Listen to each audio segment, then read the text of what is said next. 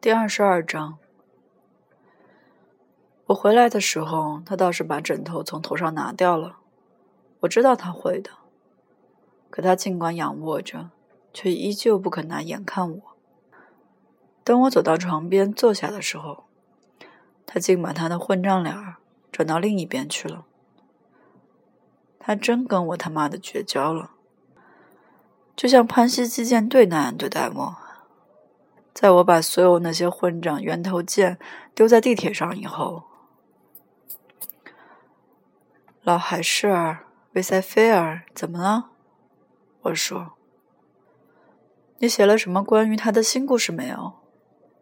你上次寄给我的那个就放在我的手提箱里，手提箱寄存在车站里。那故事写的挺不错。爸爸会要了你的命。”嘿，他有了什么念头？真是念念不忘。不，他不会的。他至多再痛骂我一顿，然后把我送到那个混账军事学校里头去。他至多这样对付我。可是首先，我甚至都不会在家。我早就到外地去了。我会到，我大概到科罗拉多的农场上去了。别让我笑你了，连马都不会骑。谁不会？我当然会骑，我确实会骑。他们在约莫两分钟之内就可以把你教会。我说：“别去接他了，他还在接胳膊上的胶布。”谁给你理的发？我问他。我刚注意到他理的头发样式混账极了，短的要命。不要你管，他说。他有的时候真能怄人，他的确很能怄人。我揣摩，你又是哪门功课都不及格。他说，非常怄人。说起来还真有点好笑。他有时候说起话来像个混账教师，而他还只是个很小的孩子嘞。不，不是的，我说。我的英文及格了。接着，我一时高兴，就用手在他的屁股上戳了一下。他侧身躺着，正好把屁股撅得老高。他的屁股还小得很嘞。我戳的并不重，可他想要打我的手，只是没打着。接着，他突然说：“哦，你干嘛要这样呢？”他是说我怎么又给开除了？他这么一说，又让我心里难过起来。哦，天哪，菲比，别问我了。人人都问我这个问题，真让我烦死了。我说，有一百万个原因。这是个最最糟糕的学校，里面全是伪君子，还有卑鄙的家伙。你这一辈子再也没见过那么多卑鄙的家伙。比方说，你要是跟几个人在谁的房间里聊天，要是又有别的什么人想要进来，而来的又是个傻里傻气、王八样的家伙，那就谁也不会给他开门，人人都把自己的房门锁起来，不让别人进来。他们还有他妈的那种混账秘密团体，我自己也是胆子太小，不敢不加入。有个王八样的讨人厌的家伙，名叫罗伯特·阿克莱的，很想加入。他一直想加入，可他们不让，只是因为他像个王八，讨人厌。我甚至都不想谈他。那真是个糟糕透顶的学校。你相信我的话好了。老菲比一声不响，可他在仔细听。我一看见他的后脑勺，就知道。他是在仔细听，只要你跟他说些什么，他总是在仔细听着。好笑的是，有一半时间他都懂得你他妈的在说些什么。他的确懂得。我继续谈老潘西里的事，我不知怎的兴致上来了。教职员里虽然有那么一两个好老师，可连他们都是假模假式的伪君子。我说：“就拿那个老家伙斯宾塞先生说吧，他太太老请你喝热巧克力什么的。他们为人的确挺不错。可他上历史课的时候，只要校长老随魔进来，在教室后面一坐下，你再瞧瞧他那副模样。老随魔总是在上课的时候进来，在教室后面坐下那么半个小时左右。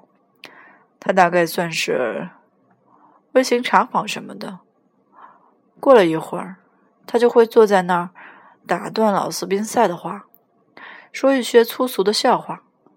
老斯宾塞简直连命都不要了，马上露出满面笑容，痴痴的笑个不停，就好像老随魔是个混账王子什么的。别老是咒骂了，你见了总会呕出来。我发誓，你一定会。我说，还有，在返校日那天，他们有那么个日子叫返校日。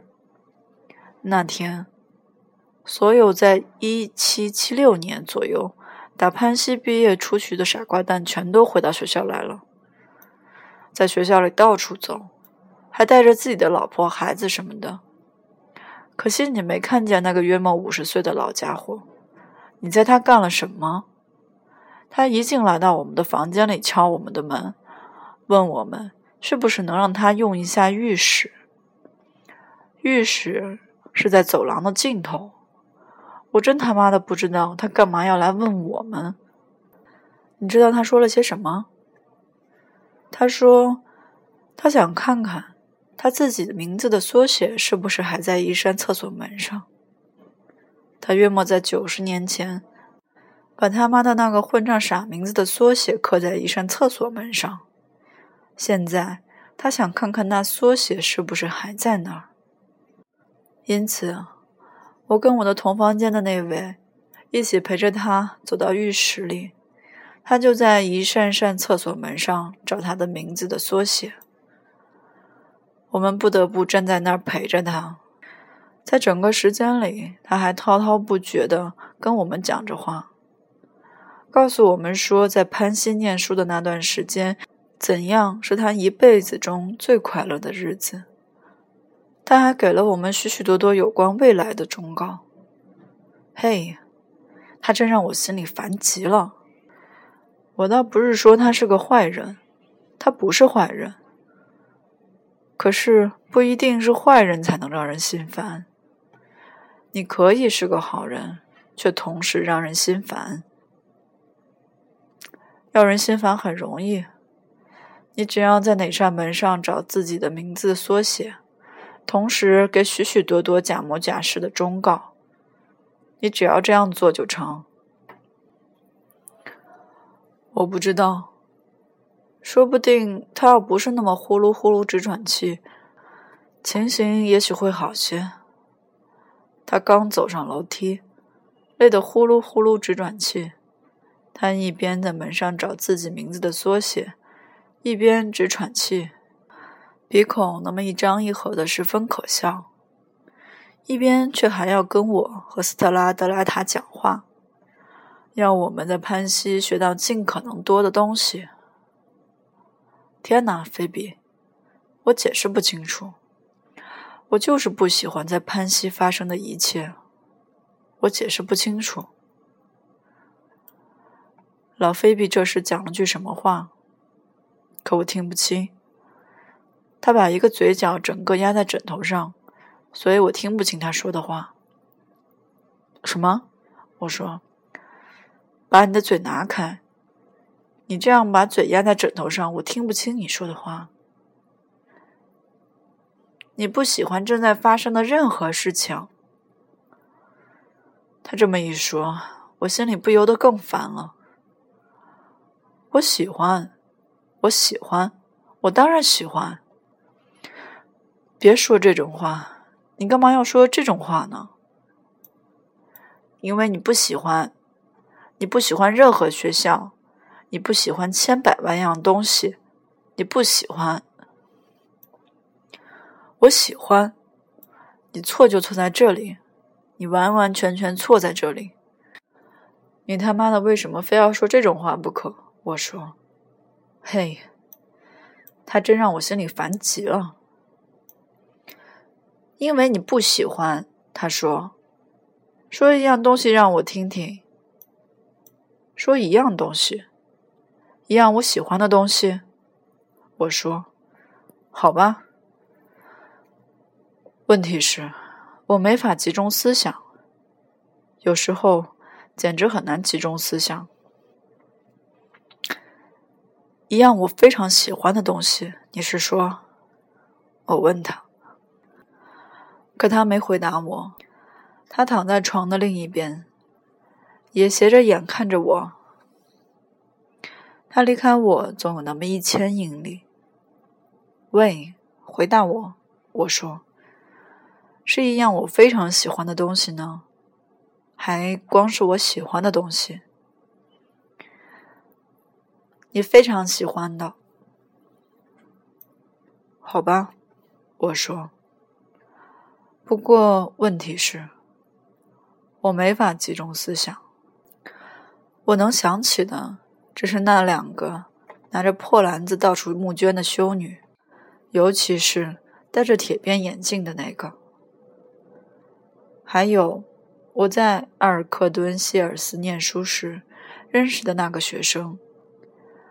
埃尔克敦希尔斯的那个学生名叫詹姆士·凯瑟尔。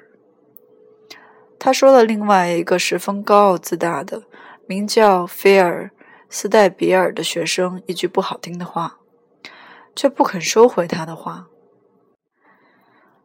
詹姆士·凯瑟尔说：“他这人太高傲自大。”给斯戴比尔的一个混账朋友听见了，就到斯戴比尔前去搬弄是非。于是，斯戴比尔带了另外六个下流的杂种，走进詹姆士·凯瑟尔的房间，锁上那扇混账的房门，想叫他收回自己所说的话，可他不肯收回。因此，他们就跟他动起手来。我甚至都不愿告诉你他们怎样对待他。说出来实在太恶心了，可他依旧不肯收回他的话。那个老詹姆士·凯瑟尔，可惜你没见过他这个人。他长得又瘦又小，十分衰弱，手腕就跟笔管那么细。最后，他不但不肯收回他的话，反而打窗口跳出去了。我正在洗淋浴什么的。连我也听见他摔在外面地上的声音，可我还以为是什么东西掉在了窗外，一架收音机或者一张书桌什么的，没想到是人。接着我听见大伙儿全都涌进走廊，奔下楼梯，因此我穿好浴衣也奔下楼去，看见老詹姆士·凯瑟尔直挺挺的躺在石阶上面，他已经死了。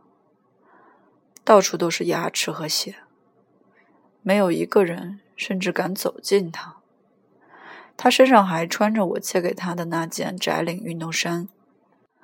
那些到他房间里迫害他的家伙，只是给开除出学校，他们甚至没进监牢。我当时能想到的就是这些。那两个跟我一块吃早饭的修女。还有那个我在埃尔克敦希尔斯念书时认识的学生詹姆士·凯瑟尔。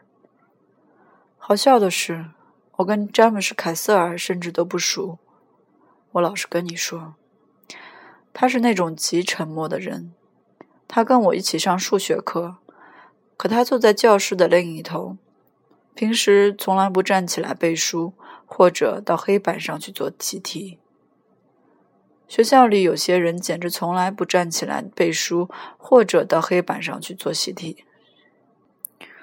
我想，我跟他唯一的一次谈话，就是他来向我借那件展领运动衫。他向我开口的时候，我吃惊的差点倒在地板上死了。我记得我当时正在盥洗室里刷牙，他过来向我开口了。他说他的堂兄要来找他，开汽车带他出去。我甚至都不知道他知道我有一件窄领运动衫。我只知道点名的时候，他的名字就在我前面。凯博尔，罗，凯博尔，威，凯博尔，考菲德。我还记得很清楚。我老实跟你说，我当时差点没肯把我的运动衫借给他，原因是我跟他不太熟。什么？我跟老菲比说，他跟我说了些什么，可我没听清楚。你连一样东西都想不出来？嗯，我想得出来。嗯，我想得出来。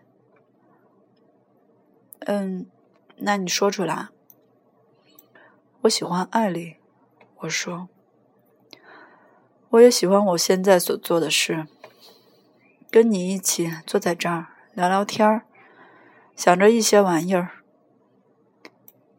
艾丽已经死了，你老这么说的。要是一个人死了进了天堂，那就很难说。我知道他已经死了，你以为我连这个也不知道？可我依旧可以喜欢他，对不对？不可能，因为一个人死了，你就从此不再喜欢他。老天爷，尤其是那些比你认识的那些活人要好一千倍。老菲比什么话也没说。他要是想不起有什么好说的，就他妈的一句话也不说。不管怎样，我喜欢现在这样。我说，我是说，就像现在这样，跟你坐在一块儿，聊聊天儿，逗着。这不是什么真正的东西，这是真正的东西，当然是的。他妈的，为什么不是？人们就是不把真正的东西当东西看待。我他妈的对这都腻烦透了。别咒骂了，好吧？再说些别的，说说你将来喜欢当个什么？喜欢当个科学家呢，还是一个律师什么的？我当不了科学家，我不懂科学。嗯，当个律师，跟爸爸一样。律师倒是不错，我揣摩。可是不合我的胃口。我说：“我是说，他们要是老出去搭救受冤枉的人的性命，那倒是不错。可是你一当了律师，就不干那样的事了。你只是挣许多许多钱，打高尔夫球，打桥牌，买汽车，喝马丁尼酒，摆臭架子。再说。”即使你真的出去救人性命了，你怎么知道这样做到底是因为你真的是要救人性命呢，还是因为你真正动机是想当一个红律师？这等审判一结束，那些记者什么的就全会向你涌来，人人在法庭上拍你的背，向你道贺，就像那些下流电影演出的那样。你怎么知道自己是不是个伪君子？问题是，你不知道。我说的那些话，老菲比到底听懂了没有？我不敢十分肯定。我是说，他毕竟还是个小孩子。不过他至少在好好听着。只要对方至少在好好听着，那就不错了。爸爸会要了你的命。他会要了你的命，他说。可我没在听他说话，我在想一些别的事，一些异想天开的事。你知道我将来喜欢当什么吗？我说。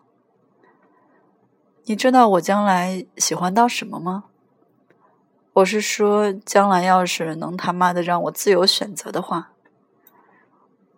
什么？别咒骂了！你可知道，你要是在麦田里捉到了我那首歌吗？我将来喜欢是你要是在麦田里遇到了我，老菲比说，是一首诗，罗伯特·彭斯写的。我知道那是罗伯特·彭斯写的一首诗。他说的对，那的确是你要是在麦田里遇到了我。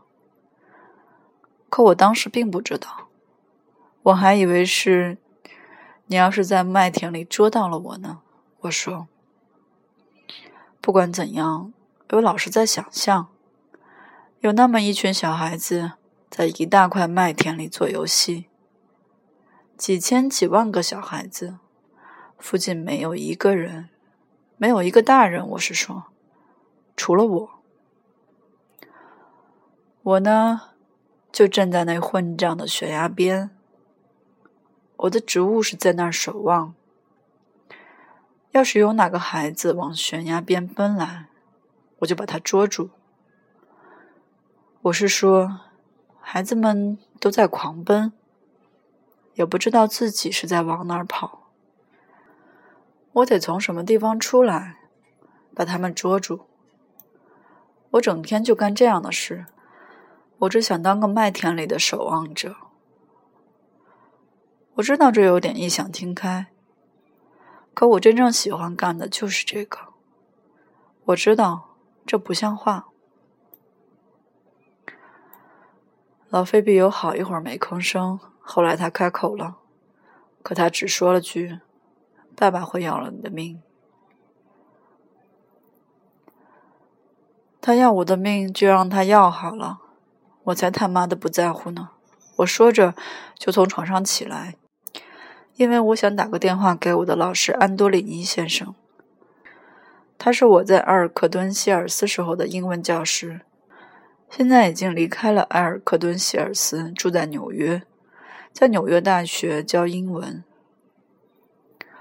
我要去打个电话，我对菲比说：“马上就回来，你可别睡着。”我不愿意他在我去客厅的时候睡着，我知道他不会。可我还是叮嘱了一番，好更放心些。我正朝着门边走去，忽听得老菲比喊了声：“霍尔顿！”我马上转过身去，他直挺挺的躺在床上，看去漂亮极了。我正在跟那个叫菲利斯·玛格丽斯的姑娘学打嗝。他说：“听着。”我仔细听着。